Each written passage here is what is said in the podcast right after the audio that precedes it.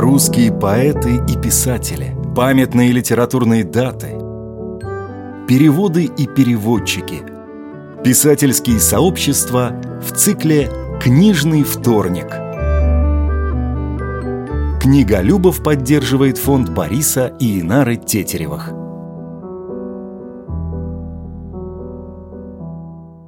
От причудья до обозерья. Этнографическая проза Бориса Назаревского.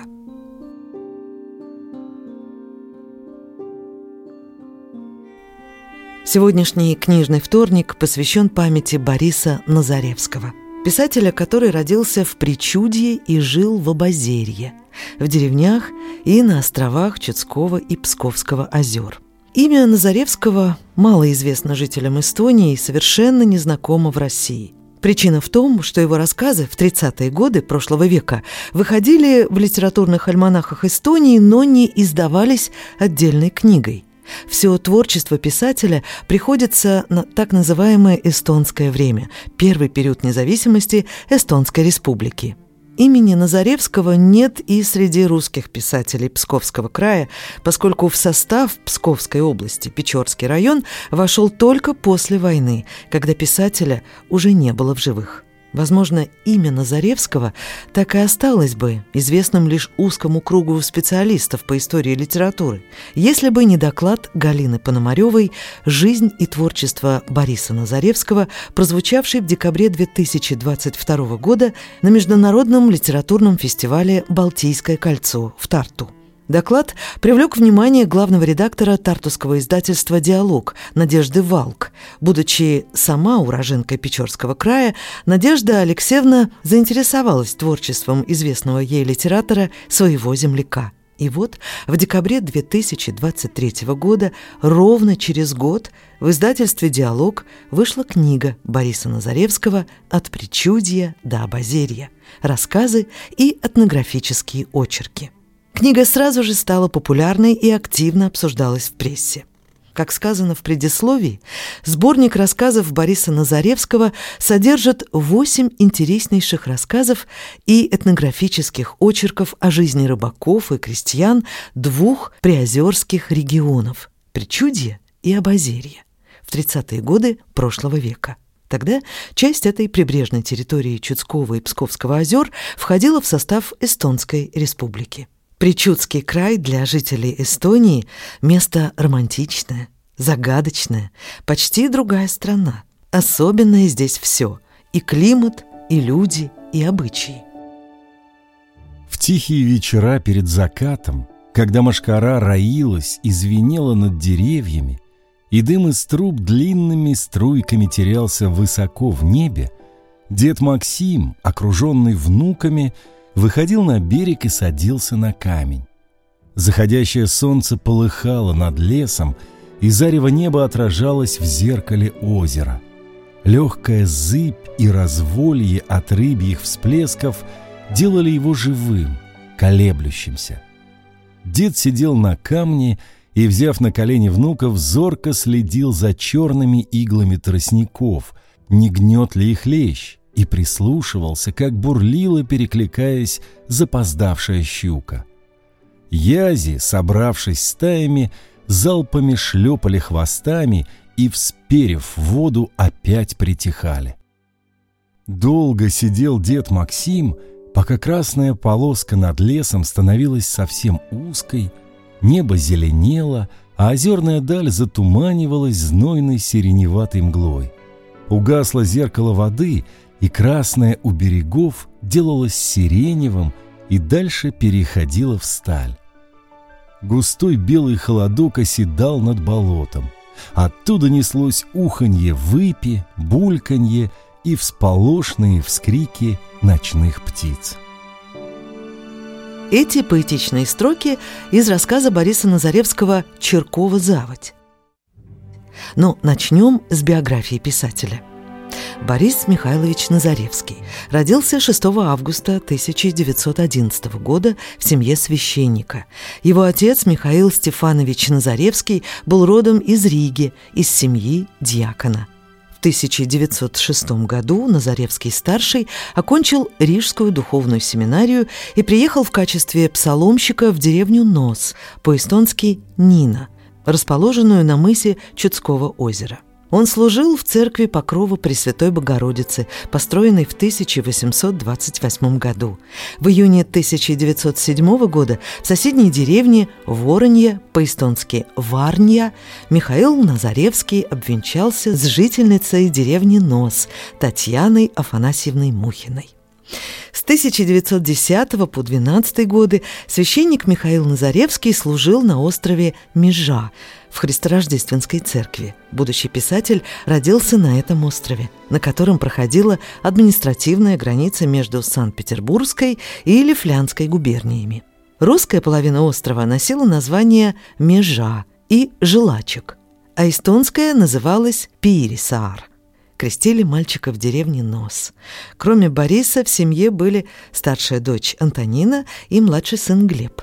Впоследствии отец Михаил Назаревский служил в деревне Алаия, находившейся в северном берегу Чудского озера неподалеку от Пюхтицкого монастыря. Затем в Свято-Никольском приходе города Янилин, Ивангород, в Спасо-Преображенской церкви на острове Колпино на Псковском озере – в 1919 году иерей Михаил Назаревский был священником 16-го Великоостровского полка Северо-Западной армии. Однако в основном жизнь семьи проходила в причудских деревнях и на островах.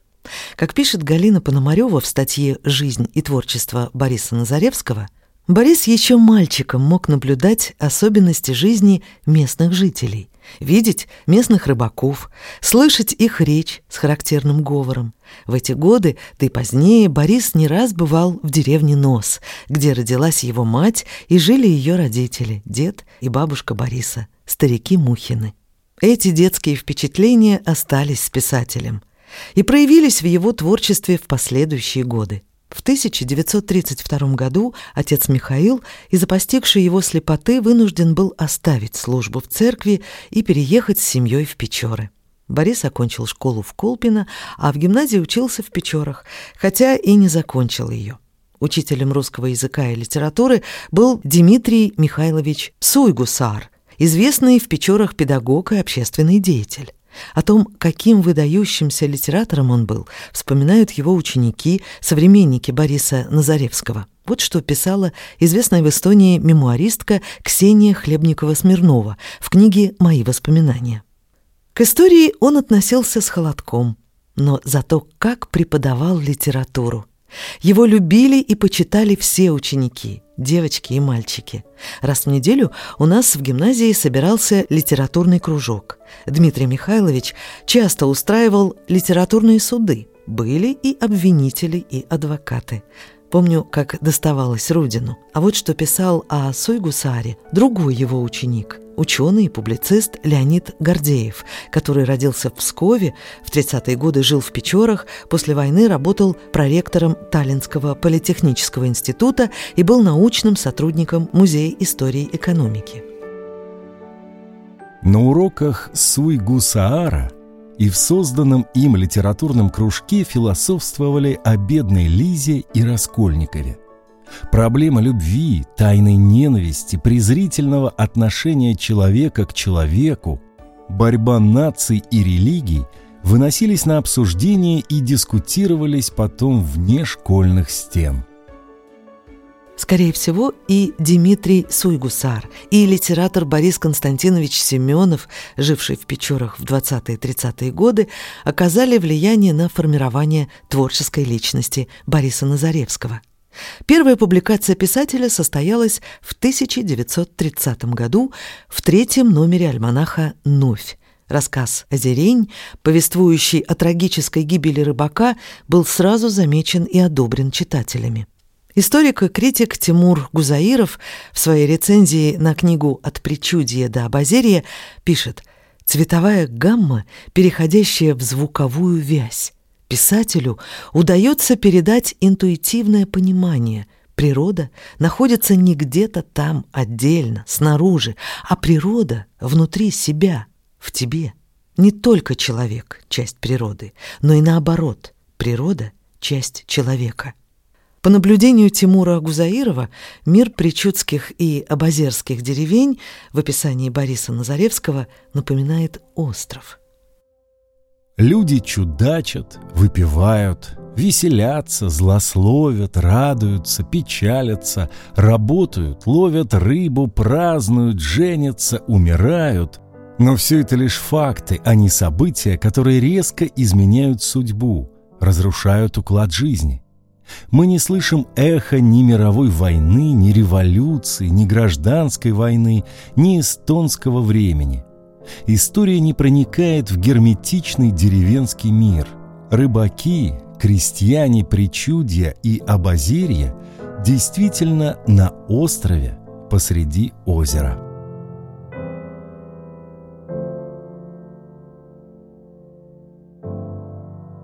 А вот что пишет об этой книге Галина Пономарева. Главные герои писателя – сельские мужчины разных возрастов. Мальчики, парни, мужчины среднего возраста и старики. Рассказы часто называются их именами, прозвищами или фамилиями. Васька, Валуда, Кузька, Черков. Пожилые мужчины, заканчивая свою тяжелую и опасную работу, стараются передать свои навыки детям и внукам. Так рыбаки Валуда и Максим Черков берут с собой внуков во время рыбной ловли, обучают их рыбацким приметам и премудростям. Старый звонарь, дед Захар, учит звонить в церковные колокола мальчика Ваську. Мужчины у Назаревского в трезвом состоянии прекрасные труженики, но, напившись не в меру, мужик может сотворить любую глупость. Им в хмелю в голову может ударить блажь, осуждаемая окружающими, при которой они могут вести себя совершенно неадекватно. Назаревский рисует мир рыбаков и деревенскую жизнь с любовью, юмором, знанием, отмечает Тимур Гузаиров.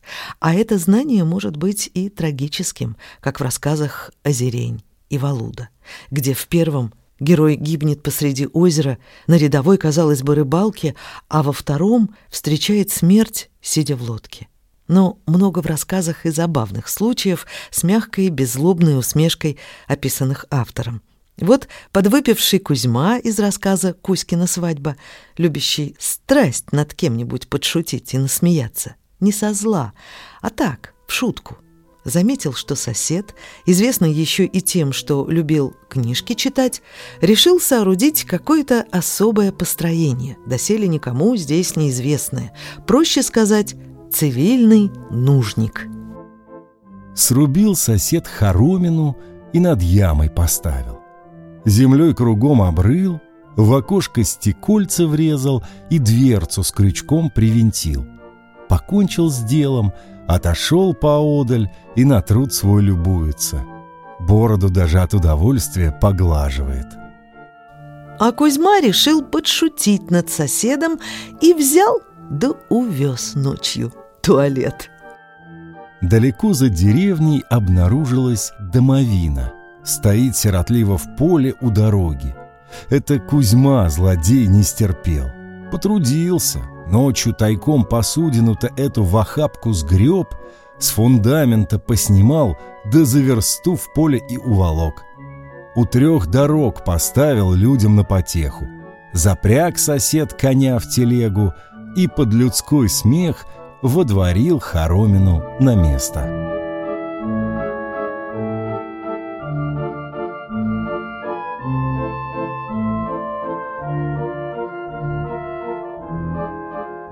Рассказ «Кузькина свадьба» получил вторую премию на литературном конкурсе сборника «Витязь», выходившем в Эстонии в 1939-40 годах. Или, например, рассказ «Прощенное воскресенье».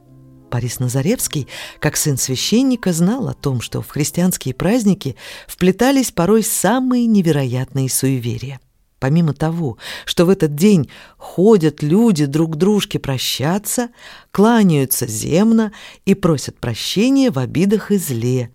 Живо в народе и другое поверье, будто в эту ночь мертвецы выходят из могил, расходятся по домам и трапезуют. Отсюда и обычай после ужина, когда поедят в последний раз, Оставляют стол неубранным, чтобы было поесть и покойникам. Однако одно дело обычай, а другое, если покойники действительно придут и все съедят. Так и в рассказе «Прощенное воскресенье» бабка Авдотья утром до свету собралась уже убрать подальше от греха скоромное, но обнаружила, что в доме побывали гости. Не как покойники. Все чашки на столе пустые стоят. Масло, творог, хлеб — все съедено. Перекрестилась семья со страху. Были, значит, ночью гости. И тут влетела в избу соседка. Босая, простоволосая, в чем спала, вскочила с воем, белая от страху, точно с мельницей белей рубахи. «Тошно мне! Бывшие! Мертвецы бывшие!» В семи домах побывали покойники, и все, что на столах, съели. Переполох был на всю деревню. В придачу нашли у кладбищенских ворот деревенского пропойцу, Ваську Малду, чуть живого, полузамерзшего, с большой пробоиной на черепе. Сбежалась деревня, и когда оттерли Малду снегом и отпоили горячим чаем с водкой, рассказал он, стуча не то от холода, не то от страха зубами, что случилось с ним, Васькой, в эту ночь и клялся в правде сказанного. Шел Малда в полночь мимо кладбища, говорил с посиделки и божился, что был не пьяный. И видел Малда ясно при луне, как выходили из ворот кладбища мертвецы. Выходили белыми тенями и, промелькнув, исчезали в морозном тумане.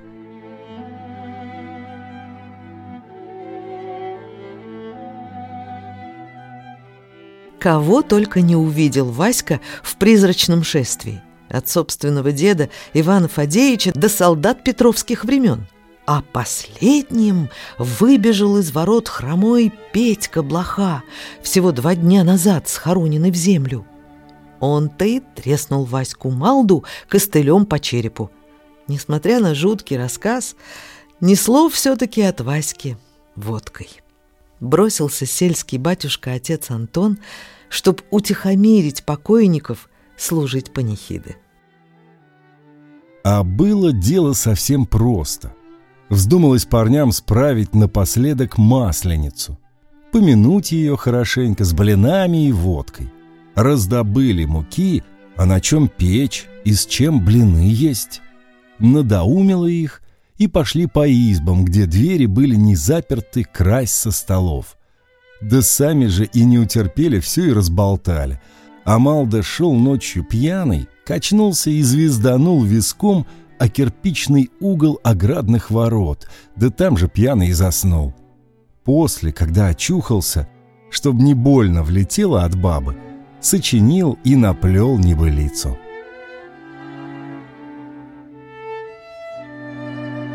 В очерке «Крещенский сочельник в Абазерии» рассказывается о том, как со всего озера собираются рыбацкие артели, чтобы вырубить во льду традиционную прорубь – и Ордань.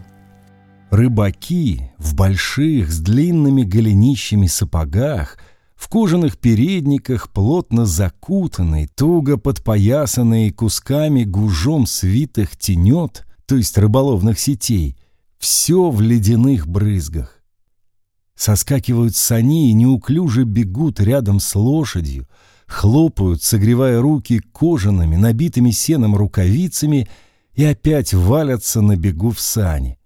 Лица у всех красные, обветренные стужей, с белыми заиндевевшими бровями, бороды и усы в ледяных сосульках. Шуршат и бьются о колени тяжелые обледенелые передники, валит пар от дыхания — фыркают, помахивая гривами, и с хрустом рубят подковами лед лошаденки. Потом берут рыбку на ужин и в избах после ужина гадают, усевшись вокруг стола. Какая-нибудь старая, морскатая, то есть морщинистая бабка выползает вдруг из-за печки и, отвязав от пояса шнурок с ключами, костыляет, засветив фонарь в сене, и роется, и шарит что-то в старом, проеденном молью сундуке. достает с самого дна захороненные там, завернутые в трепицу, порыжелые и окостенелые от времени, в наследие перешедшие бобины, то есть бобы, и раскладывает по столу и что-то шепчет шамкающим беззубым ртом. Парни тем временем от скуки ловят петуха и для потехи и смеха вливают ему в клюв водку. В прозе Бориса Назаревского встречается немало диалектных слов. Все они объяснены в конце книги в комментариях, составленных филологами Ириной Кюльмая, Галиной Пономаревой и Светланой Евстратовой. В 1935 году перестал выходить альманах «Новь». Четыре года Борис Назаревский нигде не печатался но в 1934-37 годах участвовал в работе литературного кружка в Печорах. Хотя Печоры были маленьким городом, там был знаменитый монастырь с пещерами. Туда часто приезжали известные деятели культуры из других стран Европы. Можно назвать имена писателей Ивана Шмелева, Леонида Зурова, Зинаиды Шаховской – по свидетельству друга юности Назаревского Леонида Гордеева, в 1935 году Зуров и Назаревский познакомились лично.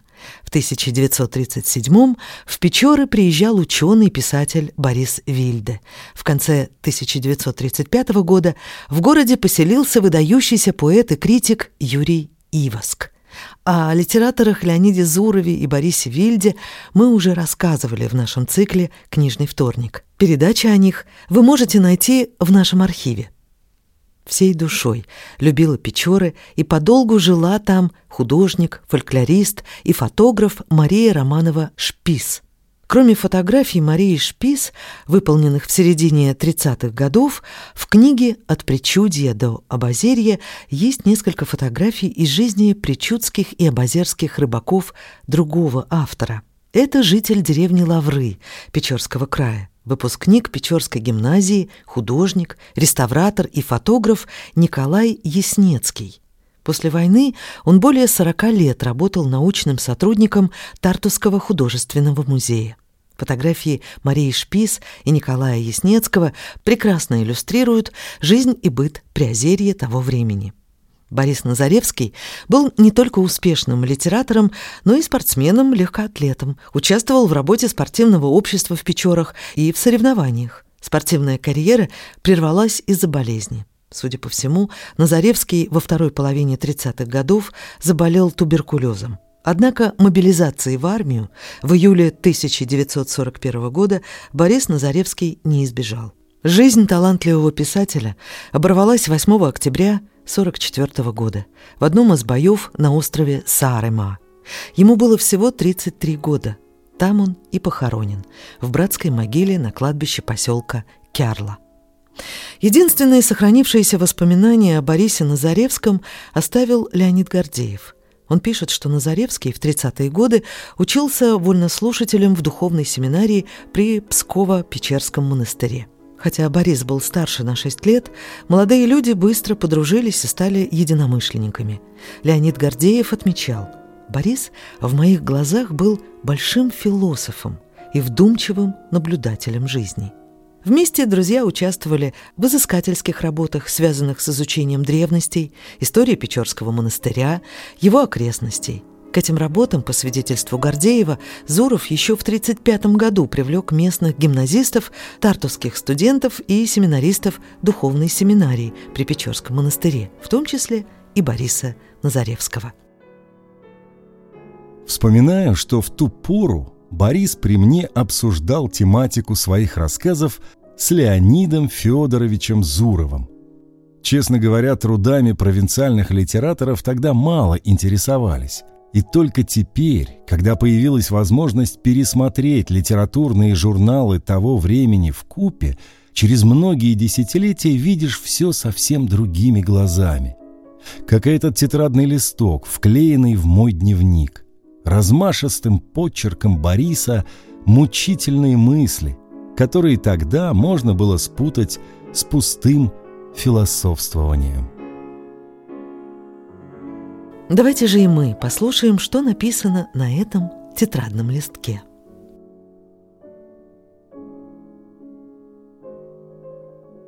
Если когда-нибудь в мире найдется такая страна, народ, где объявится христианство в полном смысле слова, жизнь по учению Христа, то что бы вы думали? Попросту все другие, именующие себя христианскими народы, с такой же легкостью и злобой уничтожат этот народ, как когда-то они распяли самого Христа. Вы думаете, нет? Ха-ха. Да, конечно же. 14 апреля 1935 года. Борис Назаревский.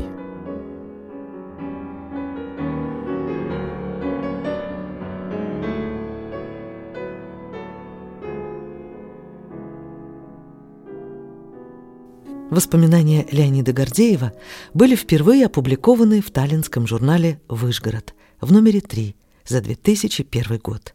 Теперь они завершают книгу «От причудья до обозерья». Профессор Тартусского университета Сергей Исаков назвал Бориса Назаревского, пожалуй, самым интересным из молодых писателей, вступивших на литературную арену в 30-е годы. Накануне войны Назаревский говорил, что мечтает издать все рассказы одной книгой. Спустя более 80 лет его мечта сбылась. Писатель Борис Назаревский, несомненно, заслужил свою страницу в книге нашей общей памяти.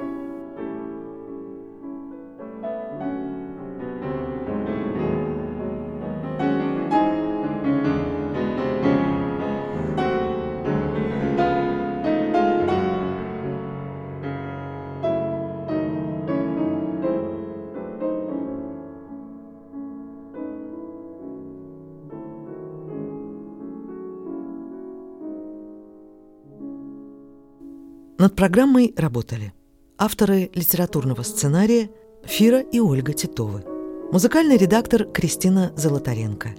Литературные фрагменты читал актер Рижского русского театра имени Михаила Чехова Анатолий Фечин, редактор и ведущая Илона Ехимович.